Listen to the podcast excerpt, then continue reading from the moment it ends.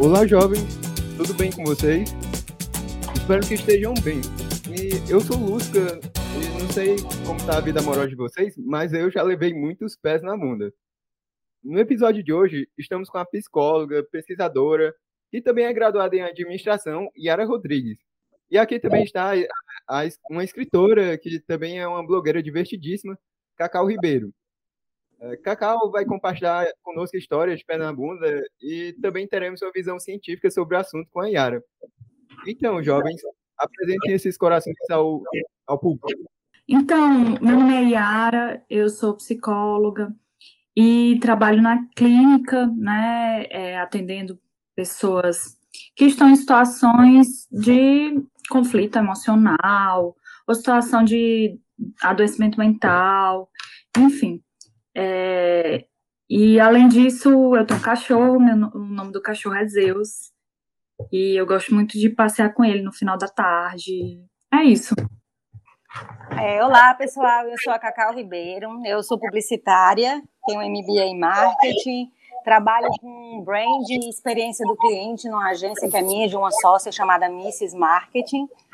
E em 2017 eu passei por um divórcio, um recomeço de carreira. É, comecei a divulgar isso num blog, esse blog está virando livro. E agora meio que me chamam para falar sobre pé na bunda, porque meio que eu virei referência em pé na bunda. Não sei se isso é uma coisa boa, não sei se é uma coisa ruim, mas está sendo divertido ser considerada especialista em levar na bunda. E eu também tenho uma cachorra, o nome dela é Catarina, é chamada de Cat. E eu gosto de passear com ela, mas tenho muito preguiça de fazê-lo, porque a coisa que eu sei fazer melhor é dormir. Então, acordar de manhã, 5 horas da manhã, que é o horário que ela decide, que é o horário dela sair para passear, nem sempre é prazeroso, mas no final vale a pena. e é isso. A pessoa ser especialista em pé na bunda, a gente convidou para esse episódio. É, das coisas inúteis que eu sou especialista, né? Uma delas é ser depois de um pé na bunda, e outra é que eu sei falar o nome de Dom Pedro I completo. Eu hum. acho que a primeira vai me dar mais retornos do que a segunda. É mais útil, mais funcional. Yara, você pode falar um pouco sobre suas pesquisas, assim, só para. Então, é, eu trabalho com é, na clínica, mas eu já fiz o mestrado em saúde coletiva e a minha pesquisa foi muito voltada para pessoas com síndrome de Tourette, que é, aqu é aqueles tiques, cacoetes, né? Tem até filme no Netflix, Tok Tok, que tem é, um, um dos protagonistas tem síndrome de Tourette. E levando para o assunto do nosso podcast, né? Então, essas pessoas também trazem situações é, de conflito é, amoroso ou afetivo, né? É, por conta de, do, da síndrome, né? Então, para eles é muito conflituoso, justamente por fazerem movimentos involuntários, né? É, e, e, dentro das relações, principalmente no início do relacionamento amoroso, isso acaba sendo uma, uma questão relevante ali dentro da relação, né? Então, é, é, porque é necessário uma certa adaptação do parceiro, enfim, e muitos deles nas minhas pesquisas também trouxeram é, histórias de pé na bunda, também por conta da síndrome, né? Então, a gente tem milhões de motivos para ter, para levar um pé na bunda, e ainda quando tem alguma situação nesse, desse tipo que é fisiológica, enfim, é, acaba sendo mais um motivo para as pessoas darem pé na bunda uns dos outros, né? Enfim. É, inclusive, Yara, é, todo o meu processo de divórcio acabou sendo acompanhado por uma terapeuta. É, e a escrita entrou na minha vida meio de forma. É, entrou novamente na minha vida de forma terapêutica mesmo. Eu comecei a escrever para colocar para fora o que o estava transbordando ali. É, e hoje é um assunto que acaba, é uma temática que acaba entrando muito na minha escrita, que são os relacionamentos, né? É, então, aproveitando aí o que a Yara está falando, né? uma curiosidade é que o meu, o meu reencontro com a escrita aconteceu já depois de bem velha e foi meio que, que um empurrão mesmo é, da vida, né? Foi uma escrita terapêutica.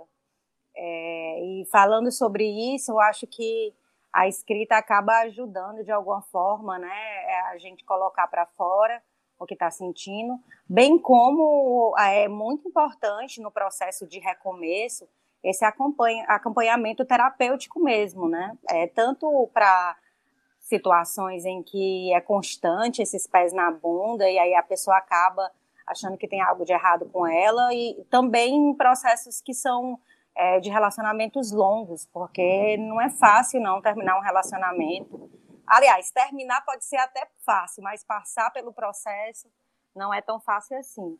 E acabou que escrever sobre isso, sobre recomeçar, sobre relacionamentos, né? Sobre as relações líquidas, sobre como ser solteira depois de muitos anos num relacionamento e no cenário atual, acabou sendo a temática da minha escrita. E isso acaba fazendo com que muitas pessoas se identifiquem, né? Massa essa tua, essa tua é, contribuição, Cacau, porque uma coisa que é muito frequente na clínica é as pessoas aparecerem no processo terapêutico justamente por não estarem conseguindo lidar com o conflito após o término de um relacionamento, e a primeira coisa que a maioria delas traz é a vergonha de expor isso, de precisar da psicoterapia, né? São essas palavras às vezes que são utilizadas assim precisar da psicoterapia por esse motivo, porque é, parece que é vergonhoso para muitas pessoas estar vulnerável por conta de um término de uma relação. Mas é, isso é, acaba, acaba sendo somente o, o, topo do iceberg, né? Quando a gente começa a aprofundar mesmo, a gente é, começa a perceber o que está por baixo é, de, das inseguranças, enfim, de tudo que está trazendo para a pessoa esses sentimentos ali após o, o, o término da relação e, e, e os motivos que levaram ela a essa desorganização ali. E a psicoterapia também é um suporte para isso, né? Para essa organização acontecer. É muito legal que você tenha encontrado outras estratégias, como a escrita, por exemplo. Tem gente que compõe músicas, né? Tem gente que aprende um. um é, vai praticar um novo esporte, né? Também é um momento de, de muita descoberta de si, porque às vezes o investimento estava muito voltado para o outro, né? Dentro da relação e, e aí é um momento que a pessoa começa a aprender a olhar um pouco mais para si e se descobrir de outras formas.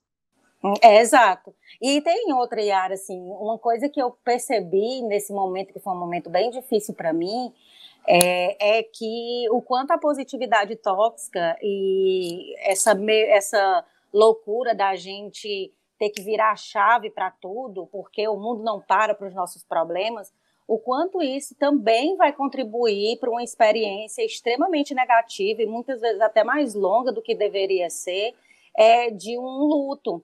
Porque a gente percebe que até as pessoas mais próximas, até os amigos, eles, eles não têm muita paciência para aquele momento que você está vivendo e você está vivendo o seu próprio processo mesmo de luto, de aceitação, de negação, de depressão, que são coisas humanas extremamente necessárias. A gente não, não consegue passar por isso sem passar por essas fases, né? É, e, a, e a terapia e a escrita são locais de conforto, onde eu, onde eu posso ali ter dor, né? Tem uma parte que eu escrevo no livro que eu digo assim, é, eu vejo nos filmes de comédia romântica que os momentos pós-término, eles sempre são momentos rápidos e costumam ser engraçados, porque é engraçado olhar ali a, o personagem numa situação de, de tristeza, se arrastando, querendo morrer só pelo término de um relacionamento. Mas a gente sabe que na prática, quem está vivendo aquilo, né, e dependendo de qual seja o contexto, a pessoa pode sim pensar em suicídio, são situações bem profundas, né? É, e que não, não é nada engraçado, assim, não é nada engraçado você acordar e, e não ver sentido na vida e independente disso ter sido por um término ou por qualquer outra situação que você tem que conviver de perda, né? É, então, assim, a, acredito que hoje os locais mais confortáveis que a gente tem para a gente dividir essa dor e não ser julgado, né, ou sentir menos vergonha, é com, na sala de terapia e na arte, né? Seja pela música, seja pela escrita, seja por desenhar, né? E que a gente tem que sim procurar esses locais de conforto e não tem que ter vergonha de colocar isso para fora. Só tem que aprender que nem todos os ambientes estão abertos para que a gente possa ser humano, né? Alguns ambientes esperam que a gente seja uma máquina que apertou ali o botão e que pronto, a vida que segue, né? Muito interessante as perspectivas. Eu vou pedir só para a gente ir logo para as pautas. Pautas quer dizer, depois do, do, de um recadinho, a gente vai para as pautas. Fique aí, ouvinte. Tem muito mais.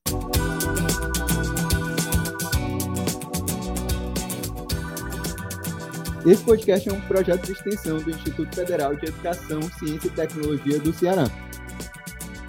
Se você tem alguma crítica, sugestão ou até mesmo uma história de pé na bunda, pode enviar um e-mail para o universodiluz.gmail.com. A gente promete, pelo menos, tentar te ajudar. Nos siga nas redes sociais, basta pesquisar por O Universo de Lusca no Facebook e no Instagram. No Twitter estamos como o Universo de Lusca sem o O no início.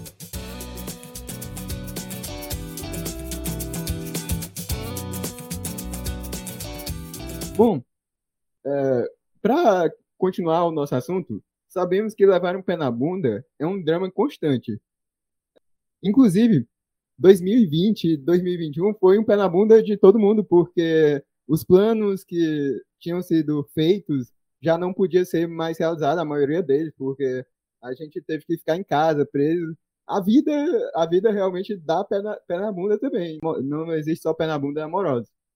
Então, jovens, qual a história mais engraçada sobre levar um pé na bunda vocês já viram ou vivenciaram?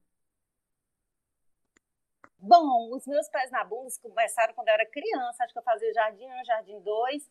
O irmão de um amigo meu de sala, não, acho que era alfabetização.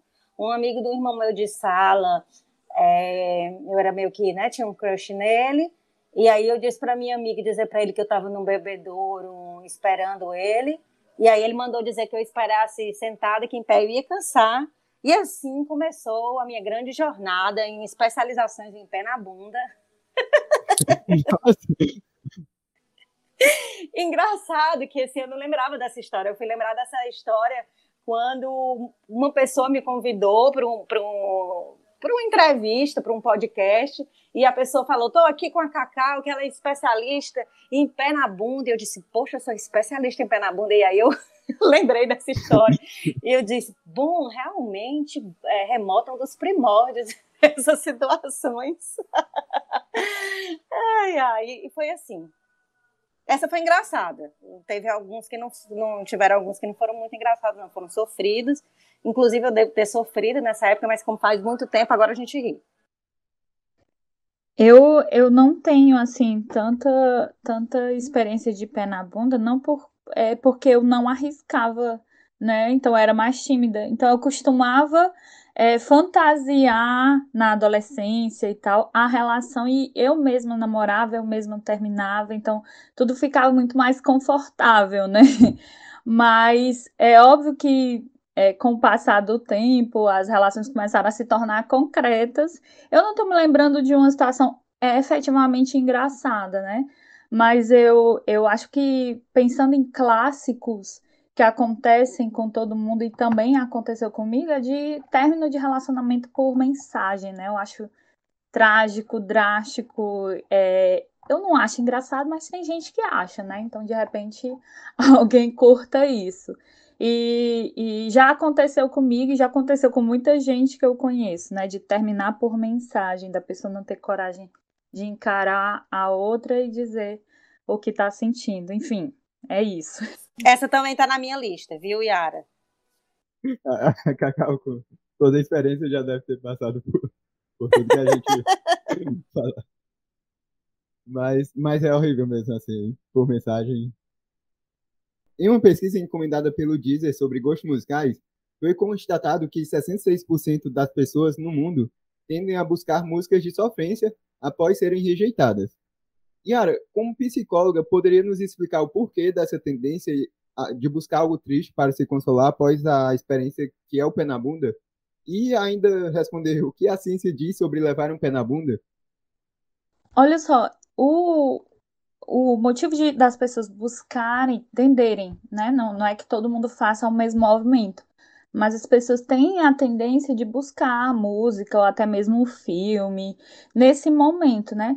É, é importante que ali tem a, a, a, a Cacau falou uma frase muito legal que foi a arte como expressão, né? Então ali é uma expressão artística é, que está de alguma forma traduzindo o, no caso o meu sentimento que estou ouvindo, né? ali o que eu, eu gostaria de dizer, o que eu gostaria de falar, o que eu gostaria de expressar, a música está expressando por mim, né? Então, não deixa de ser um contato ali que eu, enquanto ouvinte da, daquela canção, daquela música, faço com a experiência do cantor ou do intérprete, né? E que se conecta totalmente com a minha experiência ali de sofrimento. E, e, isso possibilita, às vezes, muitas pessoas, tem até vários memes, né, das pessoas ouvindo esse tipo de música e chorando e tal. Então, também traz um, um é, é, é, essa possibilidade de tirar alguma coisa que esteja engasgado, como o choro, né, a dor, o sentimento, que, como também a, Carol, a Cacau falou muito bem, é natural, é humano, né? E a outra pergunta seria sobre o, o, o que, que a ciência diz sobre esse processo. É, não deixa de ser é, uma experiência de rejeição, né? Então, é, nesse momento, há, há um, um, sentimento de rejeição. E esse sentimento, como as experiências de término de relacionamento, elas já são é, numa idade mais, é, ou na adolescência, ou na fase já adulta, né? É, essa, essa experiência ela se conecta com outras experiências de rejeição que de repente aconteceram na infância. Então, é, nunca vem isolado, né? Nunca, nunca é muito difícil, na verdade, ser a primeira experiência de rejeição, um término de relacionamento. Na verdade, são experiências que vão acumulando, né? E que é, é, isso soma como sendo assim mais uma vez. E aí, enfim, da forma como a pessoa enxerga essa rejeição, esse término, é o que vai é, trazer essa individualidade, né? A forma como eu experiencio isso, como eu enxergo isso, essa, essa situação de sentimento de rejeição, por exemplo, é que, eu, que, vai, que vai definindo a forma como o, os próximos passos da pessoa podem ser dados, né? Então, tem gente que é, na hora do após o término vai para balada e pronto, né? E fica com todas ou todos e tá tudo certo. Tem gente que prefere ficar vivenciando esse luto, chorando, ouvindo música, é, é, bebendo em casa sozinho, trancado, ou então assistindo filme, comendo chocolate, enfim, cada um vai experienciar do seu jeito. Porém, é, toda essa, essa, essa maneira de lidar está muito relacionado também com as outras é, é, experiências de rejeição, que não necessariamente a é, foram amorosas, né? Foi, foi afetiva, a pessoa vivenciou, não necessariamente é, uma rejeição amorosa, mas a, acaba se conectando com outros, outros sentimentos, mesmo que não seja de uma forma tão consciente, tão, tão conectada, entende? Entendi. É, eu até comentei no início, né, que teve o bunda de 2020, 2021 e, e não, não é um bunda amoroso, mas de trabalho, de planos que foram. Exatamente, exatamente. Então isso vai se conectando com as outras experiências. É uma situação de rejeição mesmo, né? Que ela se conecta com um monte de outras coisas que foram frustrantes na vida da, da pessoa. Bom, vi que a Cacau tem uma rede social com bastante seguidores e várias histórias, várias histórias sobre pés na bunda e algumas não. É, como uma boa influencer, quais dicas você daria aos seus seguidores para evitar o famigerado pé na bunda, Cacau? Lucas, como evitar, né? Eu acho que está muito ligado a você manter os pés no chão dentro de qualquer relação é, e principalmente se conhecendo e entendendo quais são os gatilhos, né, que as relações acabam é, despertando aí, porque muitas vezes a gente viaja naquela relação, acaba gerando uma expectativa é, bem maior que ela não ela não tem nenhum embasamento na realidade, né? Eu acho que quanto mais pé no chão você tá e você se conhece e você se cuida, mais preparado tá para que você não espere que uma decisão de fim aconteça por parte de uma outra pessoa, né? Muitas vezes o, o pé na bunda ele vai ser mais sofrido porque a gente já está há muito tempo num estado de negação. A gente não quer enxergar que aquilo ali já não está prestando. E aí, assim, vai ser mais sofrido porque você ainda vai passar por toda aquela lógica de aceitar que aquele relacionamento não era bom para você, dentre outras coisas, né? Então é isso. Ah, para evitar pé na bunda é você não se relacionar com ninguém, tá? É o que garante que você vai ter, você não vai levar pé na bunda, mas também você não vai viver, né? Então, é, vamos, vamos cuidar da nossa saúde mental, vamos ao psicólogo, né? Vamos nos conhecer, vamos quebrar os paradigmas de que, principalmente para a mulher, a gente não pode ser feliz sozinho, tem que ter um cara do lado, né? Que aí vai ser menos sofrido e talvez aconteça em menos quantidade. Vamos começar agora um quadro exclusivo desse episódio. A gente já conversou um pouquinho sobre pé na bunda e agora a gente vai compartilhar algumas histórias dos nossos seguidores sobre pés na bunda. E selecionamos as melhores de, uma, de um formulário que a gente fez há um tempo. E queremos que as convidadas comentem sobre as perspectivas delas sobre essas histórias. É, preparadas? Pronto. Sim. Vamos para a primeira história. Olá! Minha história foi a seguinte: tinha um fico organizado com carinha e nós vimos de relacionamentos longos. Estava tudo bem, me apaixonei por ele. Tanto que meu ex tentou voltar comigo e, não, e eu não quis. Como sempre, gostei de fazer amizades e nunca deixei, deixei de falar com ninguém por conta de ficante.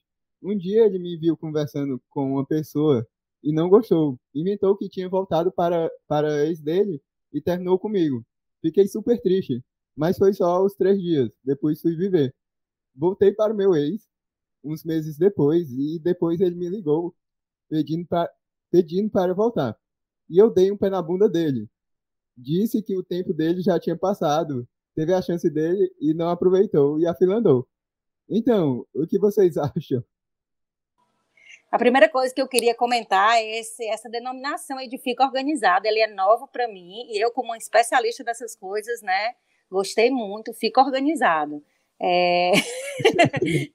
eu acho que interessante dessa história é que uma história de pé na bunda, ela pode ter um desfe desfecho de vingança, né? Quem nunca ficou esperando, vai ter o meu momento, né? Eu vou, vai ter o meu momento de dizer, epa, quem vai dar o pé na bunda que sou eu. Inclusive, na minha história da infância, né? Esse menino depois pediu para ficar comigo e eu, eu já era adolescente, já e aí eu mandei dizer para ele me esperar em pé, que sentado ele ia cansar. Então você vai ficar com aquele negócio guardadinho ali para você ter o seu momento, entendeu? De, de se vingar. Você disse para ele afilandou, né? Exato, exatamente. O seu tempo passou quando eu estava na alfabetização, meu filho.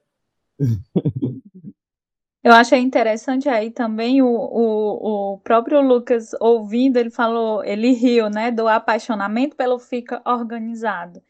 Então, acho que o peso dessa, desse, dessa, desse, dessa relação, né, desse rapaz com, com ela, é, já estava, já era grande aí, né? Então, o fica organizado, eu imagino, né, assim como a Cacau, eu não tenho muita familiaridade com com essa expressão, mas eu imagino que ele traga um pouco mais de desapego, né? E o apaixonamento é o oposto disso. E essa vingança é curiosa porque é, ela, ela tem sentimento, né? Assim, quando a gente quer se vingar de alguém, tem essa, essa pessoa tem alguma importância na nossa vida, né? E, e eu achei curiosa essa, essa vontade de, de, de se vingar, né? Então, me parece que ainda tem é, um, algum tipo de poder, né, sobre a pessoa, mesmo ela estando com o ex, né, parece que ainda tem alguma, algum tipo de poder. É só, é só fantasia aqui da minha cabeça mesmo, nada específico. É, assim, essa história de ficar organizado, eu me impressionei porque era só um fica, sabe, organizado e não, não era para ter, como você disse, a questão sentimental. E, e ela já colocou, e me apaixonei por ele, assim, como se fosse super rápido, e realmente acontece, você, eu, assim, que sou mais jovem, né, acontece esses ficas e de repente você já está apaixonado é, eu, tenho, eu tenho lido bastante sobre isso, das relações, principalmente a era que a gente vive das relações líquidas, né? Meu próximo livro vai ser falando sobre crônicas de relacionamentos em aplicativos, são crônicas que falam sobre relacionamentos, né, que começaram por aplicativos. E também é, é o que é interessante, e eu tenho lidado muito com isso, né, tem sido um trabalho mental, essa questão de até onde as, essas relações mais curtas é, me dão o direito de eu poder me apaixonar ou não. Porque, por exemplo, para mim é lógico que se eu estou ficando com uma pessoa, é, por que não ter um espaço aberto para se apaixonar, né? É aquela velha lógica, não tem um botão lá para eu apertar ou não, dizer que eu só posso me apaixonar depois que a pessoa disser que quer namorar comigo. A gente vai se apaixonando no processo, né? E eu acho que também se espera o outro que não se apaixonou, né? O outro que também na, que não está na mesma vibe que eu, ele, ele não, não, é como se ele não me desse o direito de me apaixonar. E se eu estou ali na chuva para me molhar, né? Se eu estou ali para me relacionar com alguém, qual é o problema de se relacionar? Então, na fala dela, eu vejo, do, me lembra muito isso, né? E, e, me lembra também a questão da culpa, né? Tipo, era só um fica organizado, mas eu me apaixonei se não for para se apaixonar em um fica organizado, é para se apaixonar em que momento, né? Só quando eu tenho certeza que tá, que tá, foi correspondido, né? E não funciona assim na prática, né? Não funciona mesmo. E aí eu vou voltar para aquilo de novo, da gente também não ter o direito, a gente não tem o direito de sofrer depois de um término, seja ele qual for. Eu senti isso. Eu terminei um relacionamento de 15 anos. E eu via que para as pessoas não, não, fazia sentido eu estar tá sofrendo. Poxa, foram 15 anos da minha vida, né? E ao mesmo tempo eu não tenho o direito de estar tá ficando com alguém e, e me apaixonar. É como se existisse uma cobrança mesmo interna e ao mesmo tempo um processo de defesa, né? Eu, não, eu, me apaixonei e tal, ó, eu, né? Eu acho que é complicado, viu? A vida hoje, eu acho que é cada vez mais complicado você se relacionar por causa disso, porque a gente vive nesse dilema de não, não pode se entregar, né? Não pode deixar aquilo viver, e eu tô o tempo todo fingindo também que eu não tô sentindo nada, mas eu tô sofrendo. Tá difícil, pessoal, tá difícil. Tá, tá. Relacionamento é, hoje em dia. Eu, eu acho, inclusive, Cacau, que às vezes a comunicação acaba sendo comprometida nessas situações, porque se existe uma clareza desde o começo, né, por exemplo, desse fica organizado, né, e que é, não vai para além disso, muitas vezes a pessoa tem o direito de escolher, né, se quer ou não permanecer nessa relação, mesmo ela tendo se apaixonado, né, é, pela outra pessoa. Só que às vezes é, não está tão claro assim que é um fica organizado. Às vezes existe um, uma, é, uma alimentação de expectativas da outra pessoa que ela interpreta como sendo maior do que isso, diferente disso, né? E aí eu acho que é, é, a clareza de ambas as partes, assim, do que do que está acontecendo aqui comigo, aqui dentro dessa relação, é necessária, né? Não deixa de ser uma coisa que, que uma, uma frasinha que tem entrado muito na moda, né? Mas que retrata isso, que é a responsabilidade afetiva, né? Eu ter a consciência de que é, estou ali lidando com os sentimentos de outras pessoas e de, de outra pessoa e de repente estou alimentando um, um, um sentimento que eu não eu não vou, eu não, não estou com a intenção de, de suprir, né? Então, é, eu acho que às vezes falta clareza dentro das relações. E, e eu vou lhe dizer, Yara, isso não tem a ver com idade, com falta de amadurecimento, porque isso acontece nas relações do público de 30 e de 40 anos, que são pessoas que já passaram por relações longas também. É, tanto que eu escrevi, eu escrevi no Dia dos Namorados um texto sobre, é, tanto que o título é Guajariná, que eu falo sobre o, o, o quanto eu percebo as pessoas nesse, nessa, nessa onda mesmo, de estar de, de tá colocando as pessoas na prateleira e deixando ela lá é como se eu estivesse guardando lá na sessão, sabe? Pelo menos por 24 horas para depois eu vir buscar, e isso vai ficando para sempre.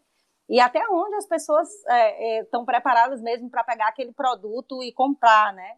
É, é, como se existissem mesmo pessoas que já tivessem entrado no, no ritmo de Guajariná a vida toda e deixando esse, esse produto, né, essa roupa lá guardada para quando puder ir lá e, e, e, talvez comprar ou não. E é muito complicado, assim, a, a, os psicólogos que lutem, né, Yara? É tipo isso mesmo, né? Mas é, essa. É, tem outras expressões, eu adorei essa Guajariná, viu, Cacau? Bem representativa aqui na nossa cultura, inclusive. É, e tem outras expressões que são utilizadas como deixando sempre a porta aberta, né? Assim, na hora que o outro observa que a pessoa se tocou e vai fechar a porta, aí vai lá e coloca um, um, um gancho para não deixar a outra fechar a porta, vai alimentando do jeito, assim, de, de uma forma é, é, é, bem de, de feeling, na hora que vai sentindo que o outro vai fechando a porta, vai lá e, e dá uma deixa para a pessoa não ter essa atitude, né, de dar um fim, dar um ponto final nessa nessa nessa ilusão, né? Porque às vezes essa história de estar na prateleira é a ilusão de, de ser consumido, né? De ser comprado ali. Uma hora eu vou ser tão importante que eu vou ser levado para casa, né? E, e é muito complicado porque tem, tem, tem uma pessoa ali, não é um produto, né? Tem sentimento ali. Enfim. E vamos para mais uma história. Oi, eu sou a Laura.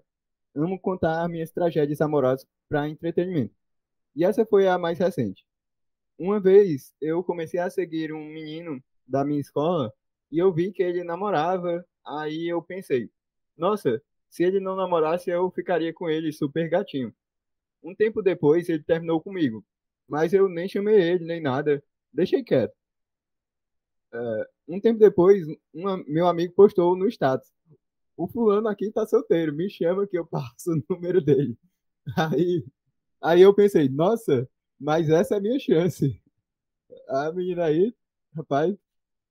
É, é quase uma pesca, né? Uma caça. Não, e o amigo postar no status, olha, tá solteiro aqui. Quem quiser. Tá. Presa disponível, presa disponível. Aí eu passei meu número e esperei ele me chamar. E ele me chamou na mesma hora. A gente conversou por uns dias e ele era muito legal e divertido. Só que no terceiro dia ele começou a me ignorar e eu já já estava achando aquilo estranho. No dia seguinte, ele postou uma foto com a ex dele. E depois disso a gente nunca mais se falou. E ele tá lá, firme e forte com a menina. e eu só queria ter dado um beijinho nele antes dele voltar com ela. E aí, pessoal, essa história. Pois é, né? Assim, eu também, eu também penso muito é, que o outro lado tem a sensação de que a gente vai morrer se disser que não tá afim ou que voltou o namoro. E aí opta pela, pelo gelo, né? Eu acho isso de uma escrotice enorme.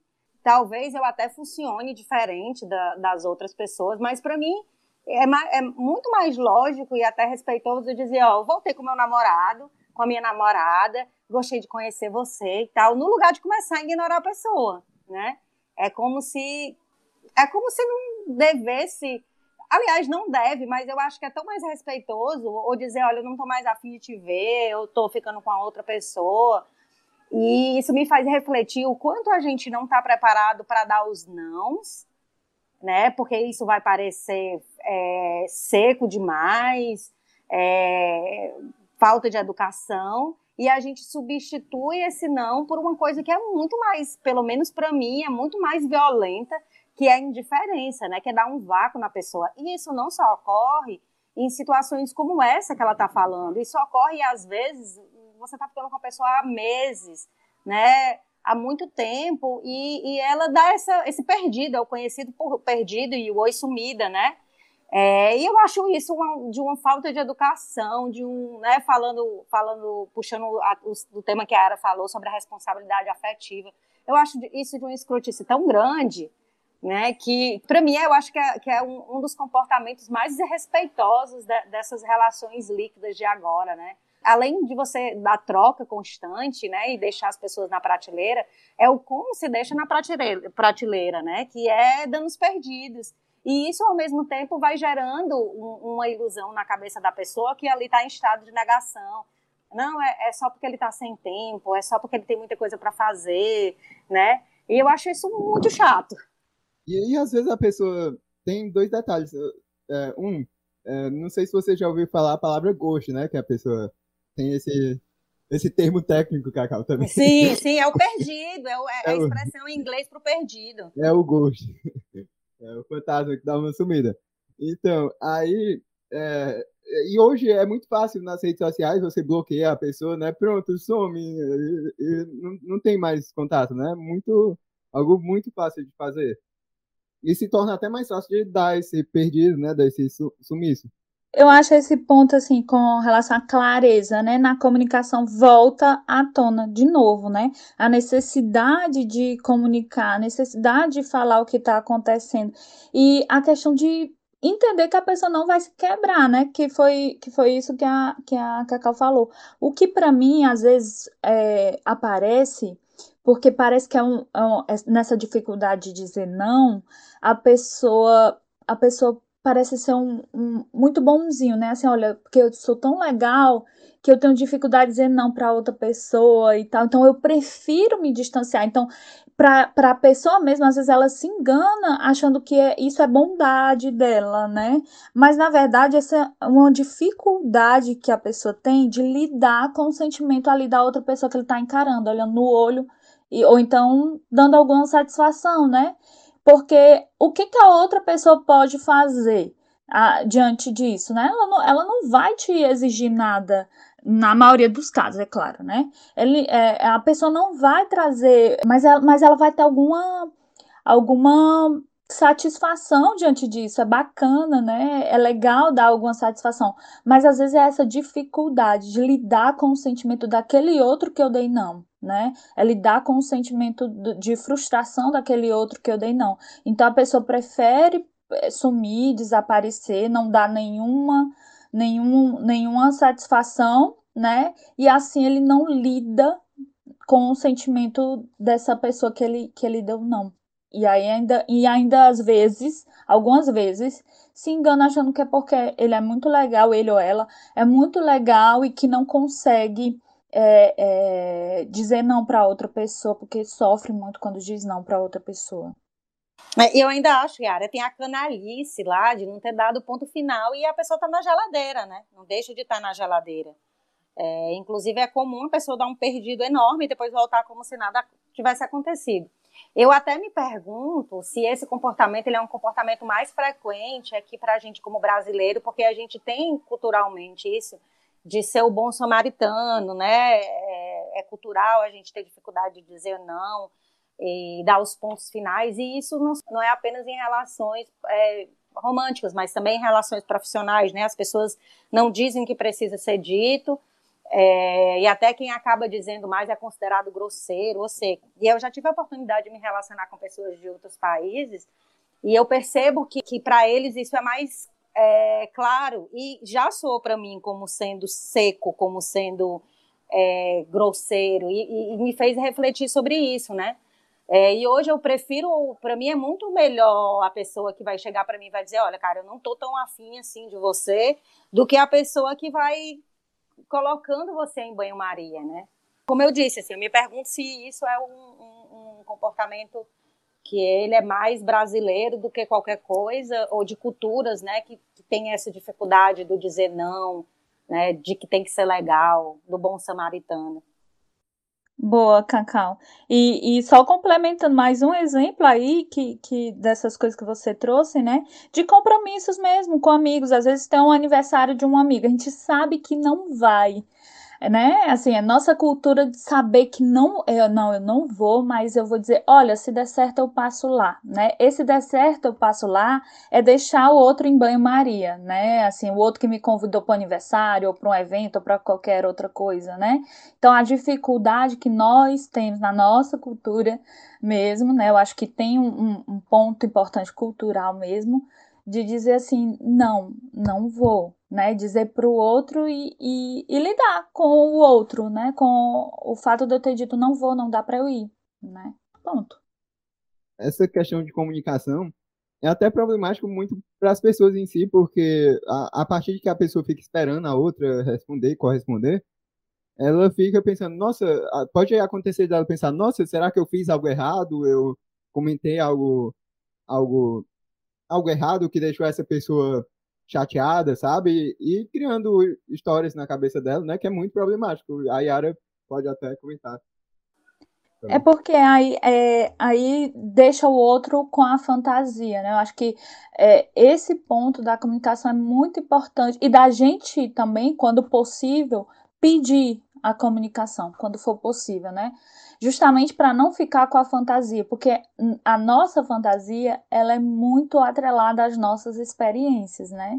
Então, se eu tenho experiências constantes de rejeição, alguma situação pode nem ser uma rejeição em si, mas eu já vou levar, já tenho uma tendência a levar isso para esse caminho, né? Então, é, a gente não dá espaço para a fantasia quando a gente se comunica melhor né? E, e, principalmente quando a gente se comunica de forma honesta, clara.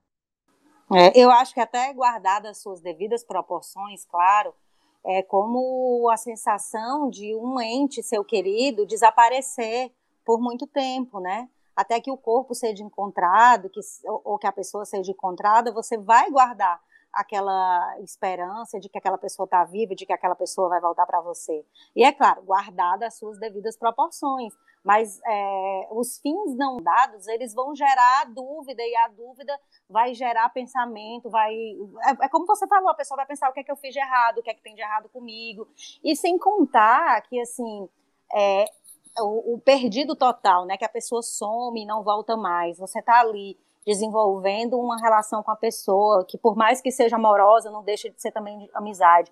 E a pessoa lhe bloqueia de um lado, do nada, é, fica para quem foi a, a vítima, o bloqueado, a sensação de, poxa, será que eu sou uma pessoa tão ruim assim, a ponto de não, não merecer nenhum tchau, um até logo, né? Simplesmente eu tô te deletando na minha vida.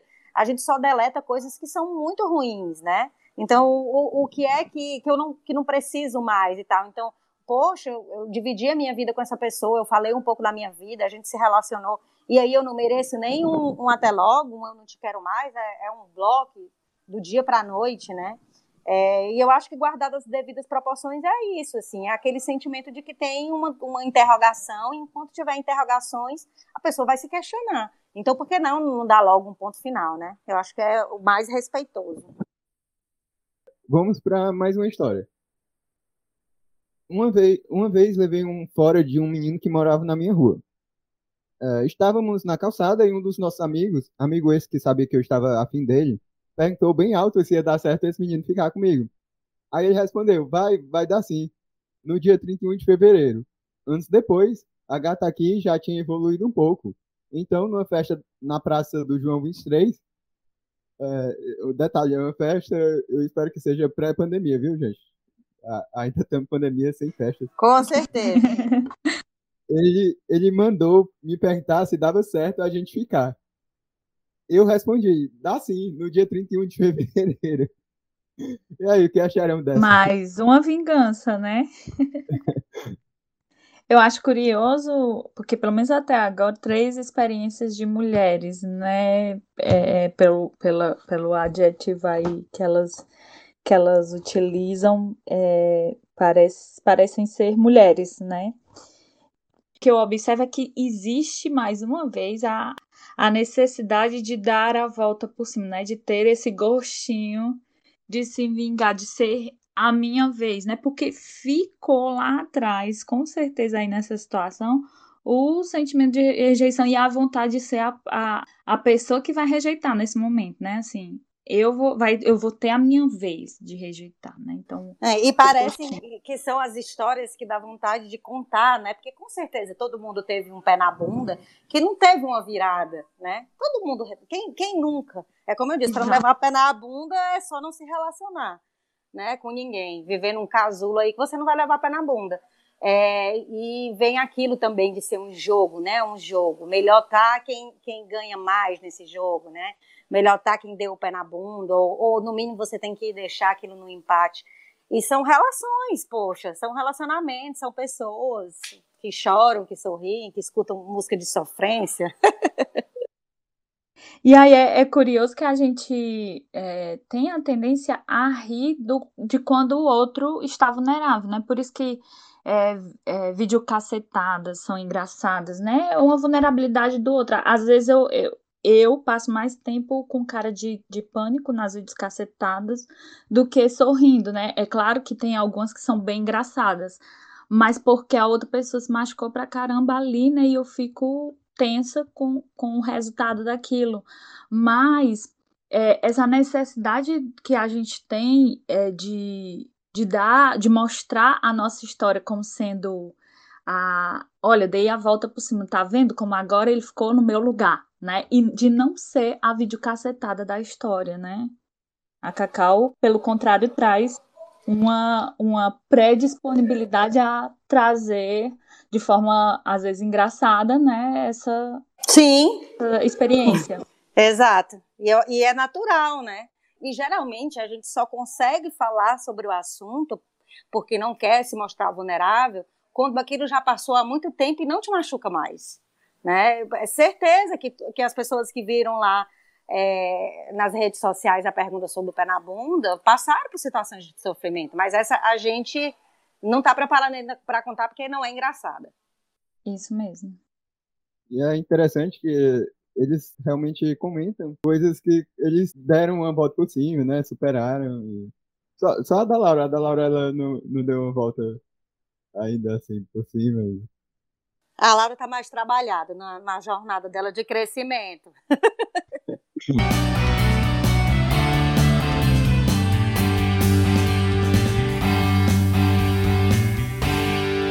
Jovens, vamos começar o quadro Eu Vi um Dia Desses que consiste em apresentar tópicos variados e os convidados vão responder de acordo com o que viram ou vivenciaram nos últimos tempos. Podemos começar? Podemos. Sim. Um momento engraçado com o crush. O crush pediu para cheirar meu sovaco. eu, assim, quando o, eu tinha crush, né? Porque hoje em dia é, eu, eu vivo uma relação estável, né? Mas eu acho que era muito engraçado na minha adolescência que eu, é, eu sempre usei óculos de grau e, e, eu tenho muito, muito grau mesmo. E é claro, quando eu ia para alguma balada, alguma festinha, alguma coisa, é, eu tentava não usar os óculos, né? Eu não podia usar lente porque eu tenho um problema na, na retina. E eu tentava não usar os óculos porque eu ia com maquiagem, enfim, eu não queria usar os óculos. E eu sempre paquerava uns, uns crushes assim que quando chegava perto era estranho, sabe? Então isso, as minhas amigas riam muito de mim. Eu acho que isso era bem engraçado na época. Também passei por isso, mas eu sempre andava com uma amiga que enxergava melhor do que eu. Agora, uma leitura reflexiva. Eu eu gosto muito de um livro chamado Não Apresse o Rio, ele corre sozinho, né? Ele traz da nossa é, necessidade de buscar a desaceleração, né? E levando para o nosso tema de hoje, poderia adaptar também aqui, porque muitas vezes a gente, eu percebo é, em muitas pessoas, é, inclusive também na clínica, claro, é, que as pessoas têm pressa, né? Tem pressa de arranjar um, um, um, namorado, uma namorada, né, acham que não que não está funcionando, que não está dando certo, que tá, tem alguma coisa errada nelas porque é, tudo dá errado na vida delas, alguma coisa do tipo. E às vezes elas estão apressando, né, tentando apressar as coisas e estão muito mais focadas no fim, é, na finalidade que elas imaginam que é a finalidade que elas desejam, né, do que necessariamente o que tem agora para oferecer, que pode ser um, momentos massa, coisas muito legais, e que elas não estão enxergando porque estão muito focadas nesse fim. É como se é, tivesse cada vez mais no inconsciente coletivo que as pessoas vão se olhar e vão vai ser amor à primeira vista, que de repente a pessoa vai parar a vida dela todinho por você, é, e por mais que a gente vive, viva negando né, que isso é besteira, que isso não acontece, acho que inconscientemente a gente gera a expectativa disso, né? E aí quando isso não acontece, quando eu não encontro aquela pessoa que eu olho e amo à primeira vista, dentre outras coisas, gera uma frustração. E aí eu vivo numa lógica de realmente nunca ter relacionamentos que vão para frente, porque na prática isso não vai funcionar e eu não dou tempo ao tempo para que as relações amadureçam, né? Elas sejam, sejam ali cultivadas e se tornem uma coisa mais forte. É, eu estou lendo Admirável Mundo Novo, é a primeira vez que eu estou lendo, e é um, um, livro que ele fala sobre um mundo que recomeça depois da era Ford, um, no futuro, e as pessoas elas são cada vez mais funcionais, né? Por exemplo, o sexo ele é funcional, é para dar o prazer, e a reprodução humana ela é toda assistida, não é mais é, é, todo in vitro, e as pessoas não foram condicionadas a não pensar e a não sentir. E aí tem me feito é, refletir bastante sobre o quanto de verdade isso tem na realidade. Né? A gente continua pensando, mas eu acho que existe um imaginário e uma cobrança interna de que quem mais sente é, é mais vulnerável e, e, que o mundo ele não tem tempo para nossa vulnerabilidade, e que quem está mais redondo é aquela pessoa que segue em frente, segue em frente, segue, segue em frente, como se ela fosse mesmo uma máquina. Falando de livro, eu tô curioso, Cacau, sobre seu livro. Eu gostei muito, assim, de ler o blog. Agora... Também tô curiosa. É, pois é, o Depois de um Pé na Bunda, Pé na Estrada, ele vai sair agora em setembro, né? Eu acabei de receber a primeira versão dele impressa para a gente avaliar se tem alguma coisa gráfica para mudar. E assim, tá muito pertinho, né? Quem tiver interesse, eu coloquei lá uma lista de espera é, para quando eu tiver com os livros em mão, eu já começar a distribuição do livro. E aí, provavelmente, é, o lançamento seja aí para o final de setembro ou começo de outubro. E aí, aquele filho que está mais perto do que nunca, né? Nunca pensei que fosse demorar tanto para entregar um livro mas está sendo bem gratificante ter a sensação de ter passado essa fase, né, de ter concluído. Já é, vou entrar então, na lista, Cacau. Pois pronto, entra no Cacau Tels, né, C-A-C-A-U-T-E-L-L-S, e tem lá no link uma lista para a lista de espera. É, até os 100 exemplares eu vou entregar eles todos é, com dedicatória, e aí depois disso eu vou colocar o livro na Amazon, é, em outras plataformas para seguir a vida normal. Mas é, é, é, quando eu vi essa pergunta, a primeira coisa que eu pensei foi: não, um livro reflexivo é o meu, é o meu livro. no sentido de que, para mim, como ele é autobiográfico, né, é um dos motivos dele ter demorado mais é que algumas coisas elas precisavam ficar na redondas na minha cabeça para que elas saíssem ali no livro. Não era só uma questão literária, mas uma questão de fechamentos internos, né? E aí eu costumo dizer que a escrita ela precisa ser mais democratizada, né? Muitas vezes a pessoa deixa de escrever porque ah, eu não escrevo bem, ah, não é algo que eu quero que as outras pessoas vejam, mas que é importante resgatar essa, esse hábito de escrever para si mesmo, escrever um diário, né? E, e o quanto isso é importante para a gente de colocar as coisas para fora, né? Já que a gente vive nesse mundo que, que as pessoas têm menos paciência de escutar o que a gente está sentindo, que a gente resgate essa, essa rotina, né, para deixar o sentimento fluir e, e que a gente vire um, um anarquista e, não, e queira viver contra esse mundo que diz que sentir é bobo, sentir é para os fracos, né? Ah, só uma pergunta, Cacau Tels no Instagram, né, ou no Twitter também? É, é, tem, é Cacau Teus no Instagram, no Twitter e no Facebook é a página Depois de um Pé na Bunda. No YouTube também tem um canal Depois de um Pé na Bunda. Tá mais parado, tem coisas mais do começo do projeto, mas vai ter coisa voltando, vai ter umas novidades por aí lá no YouTube também. Então, quem tiver interesse, acompanhe que vai ter coisa legal aí como sendo dos próximos capítulos. Daqui a pouco chega no Spotify também, né? Pois é, pois é. É tanta coisa, né? Mas que, acho que sim, eu tenho participado de alguns podcasts e tenho achado legal. Inclusive no Spotify tem uma trilha sonora lá, né? Um, um, como é que a gente chama, meu Deus? Uma playlist que é depois de um pé na bunda. E eu, eu gosto de dizer que o legal dessa playlist é que ela não tem nada de sofrência. Ela é aquela playlist para você escutar quando você está com vontade de mandar aquele aquele boy lixo para o quinto dos infernos, né? Então é, a, é, a, é muito motivadora porque são letras, tem de rock a forró, né? Que dão empoderamento é, para a pessoa, principalmente quando ela está no estágio lá do luto da raiva, para que ela siga em frente. Então também é, é bom dar uma olhadinha depois de um pé na bunda no, no Spotify e quem sabe vai sair daí um podcast, não sei. Por enquanto, estou sendo só convidada e estou adorando. Agora é um hobby.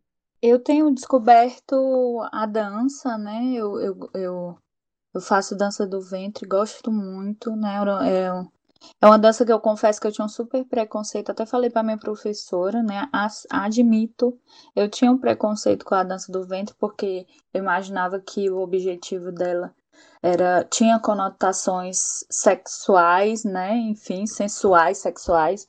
E ao conhecer, ao, ao me abrir, né, para a dança do ventre, eu descobri um, um, uma forma diferente de lidar com meu corpo, de conhecer meu corpo, de gostar mais dele, né? E de perceber que todo corpo dança, enfim.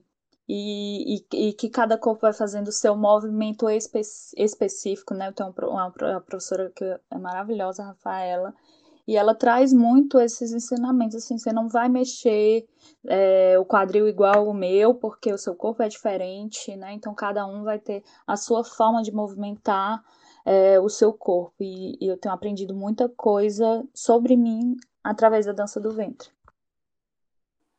Eu comecei a correr na pandemia. Antes eu não corria dois minutos sem a ambulância precisar chegar perto. e tem se tornado um hobby. Às vezes eu passo duas semanas sem ir, às vezes eu passo três, mas eu estou sendo constante, inclusive na minha inconstância, e é um hábito legal porque libera endorfina, né? E é algo que a gente tem precisado bastante nesse último tempo. E acaba com as gordurinhas também. Interessante esse hobby. Uma música Vai, Cacau. Toda vez que eu começo. Uma amiga da minha filha, ela é cantora, né? E ela lançou agora um. um ela é cearense, é a Ariane. Ela lançou uma música chamada Picolé de Mel. E ela cola na cabeça. Ela tem um refrão tipo assim. É, vou já me lembrar, canto já já para vocês, mas é aquelas músicas que colam na cabeça, que são engraçadas, e aí eu tenho pensado muito nela, infelizmente, ou felizmente. E como também é um trabalho de uma pessoa daqui, eu acho que vale a pena. É, vale a pena prestigiar, né? Então tem ficado aí na minha cabeça. Picolé de mel. Tem no Spotify, viu? Quem quiser procurar, é só procurar. Eu conheci recentemente uma, uma música da Flairo Ferro, que o nome dela é, é Me Curar de Mim, né? E eu gostei muito da letra. Ela tem uma letra muito, muito forte, muito potente, porque ela traz a, a nossa admitir a nossa vulnerabilidade, né? O quanto e, e o, o, os nossos defeitos, os nossos erros, né? E que isso traz a potência de, de, de nos curarmos, né? Por isso que o nome é Me Curar de Mim. E eu achei essa, essa letra fantástica, eu já ouvi inúmeras vezes e ficou no, na minha playlist. E para fechar esse quadro, um podcast. Esse podcast, que inclusive é muito bom, sempre tem coisas interessantes. E o podcast do, do Ítalo, que é um cearense também escritor, que é tudo nada e mais um pouco. Ele fez uma série onde fala sobre relacionamentos, né? Sobre relacionamento abusivo, sobre relação de chegar aos 30 anos. Tem um podcast lá onde a gente fala sobre pé na bunda também, eu também participo. E também para a gente prestigiar, né? Tem muita coisa legal rolando de, de podcast aqui no Ceará também. Então vamos prestigiar, vamos deixar o povo que é mais popular e deixar popular o pessoal que está fazendo trabalho legal por aqui. Legal, Cacau. Acabei anotando aqui as dicas. Eu, eu, eu ouço um, um podcast do professor Clóvis de Barros. Eu gosto muito que ele traz muita reflexão filosófica sobre o sentido de felicidade, ele meio que desconstrói determinados conceitos que a gente tem é, popularmente conhecidos, né? E ele traz muito de filosofia também. Eu gosto pra caramba, viu? E também tô gostando muito desse podcast, é claro. A gente fica todo envergonhado. vocês falando assim da gente.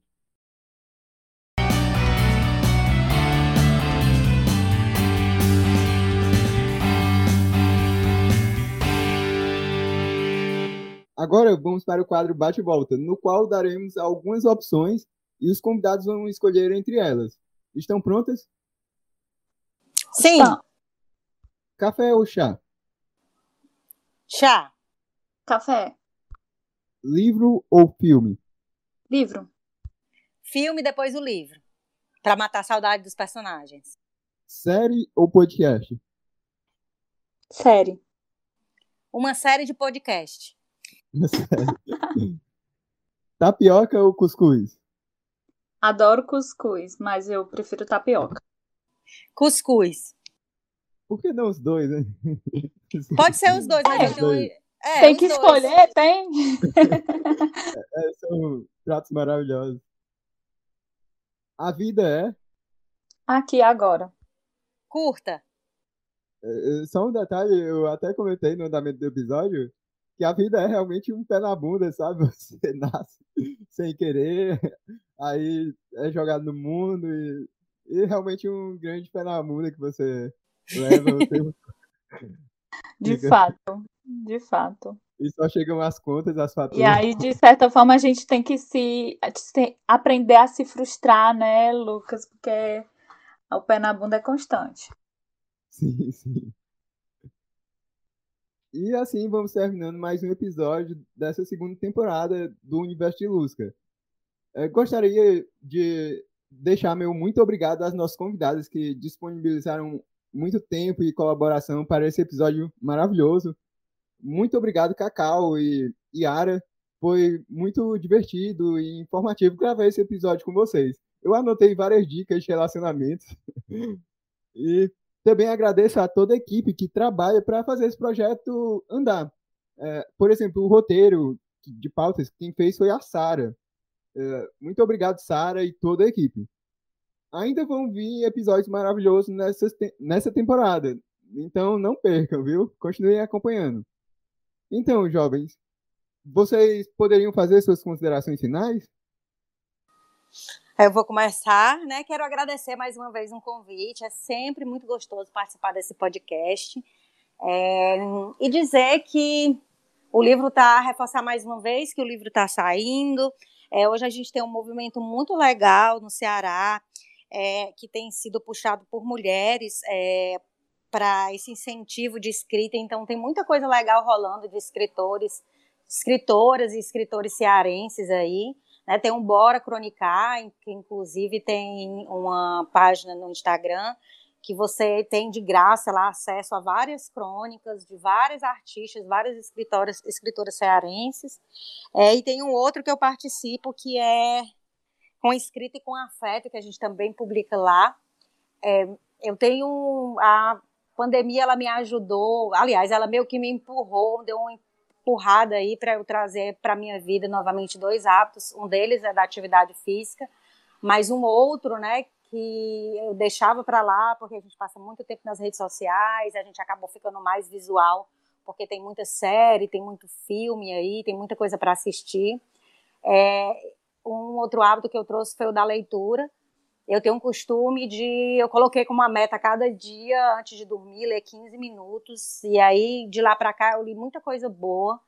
E isso é muito tem sido muito importante, né, para mim nesse momento de pandemia, nesse momento de, de reconstrução que todo mundo está vivendo, né? Então, se eu puder deixar um recado para vocês, é se movimentem e procurem movimentar o cérebro, seja com a leitura ou com consumindo outras formas de artes e compre meu livro, né? Porque a vida tá difícil e é bom comprar e incentivar pessoas para elas continuarem escrevendo essas coisas e ler, nem que seja para você dizer que é ruim, mas leia. É isso. Obrigada, Luca, e até o próximo. Eu queria também agradecer o convite aqui. É, foi muito legal o bate-papo. Adorei conversar com a Cacau e com você, Lucas, aqui sobre. Achei super leve e divertido. E eu também queria deixar algumas, algumas sugestões para as pessoas que estão interessadas por esse tipo de temática, né? É, a busca do, do do autoconhecimento, que ele pode vir de infinitas formas, né? A, a Cacau trouxe a experiência dela da escrita como, como sendo uma saída, uma válvula de escape, né? Então é muito importante a gente se conhecer muito mais do que o outro nos conhece.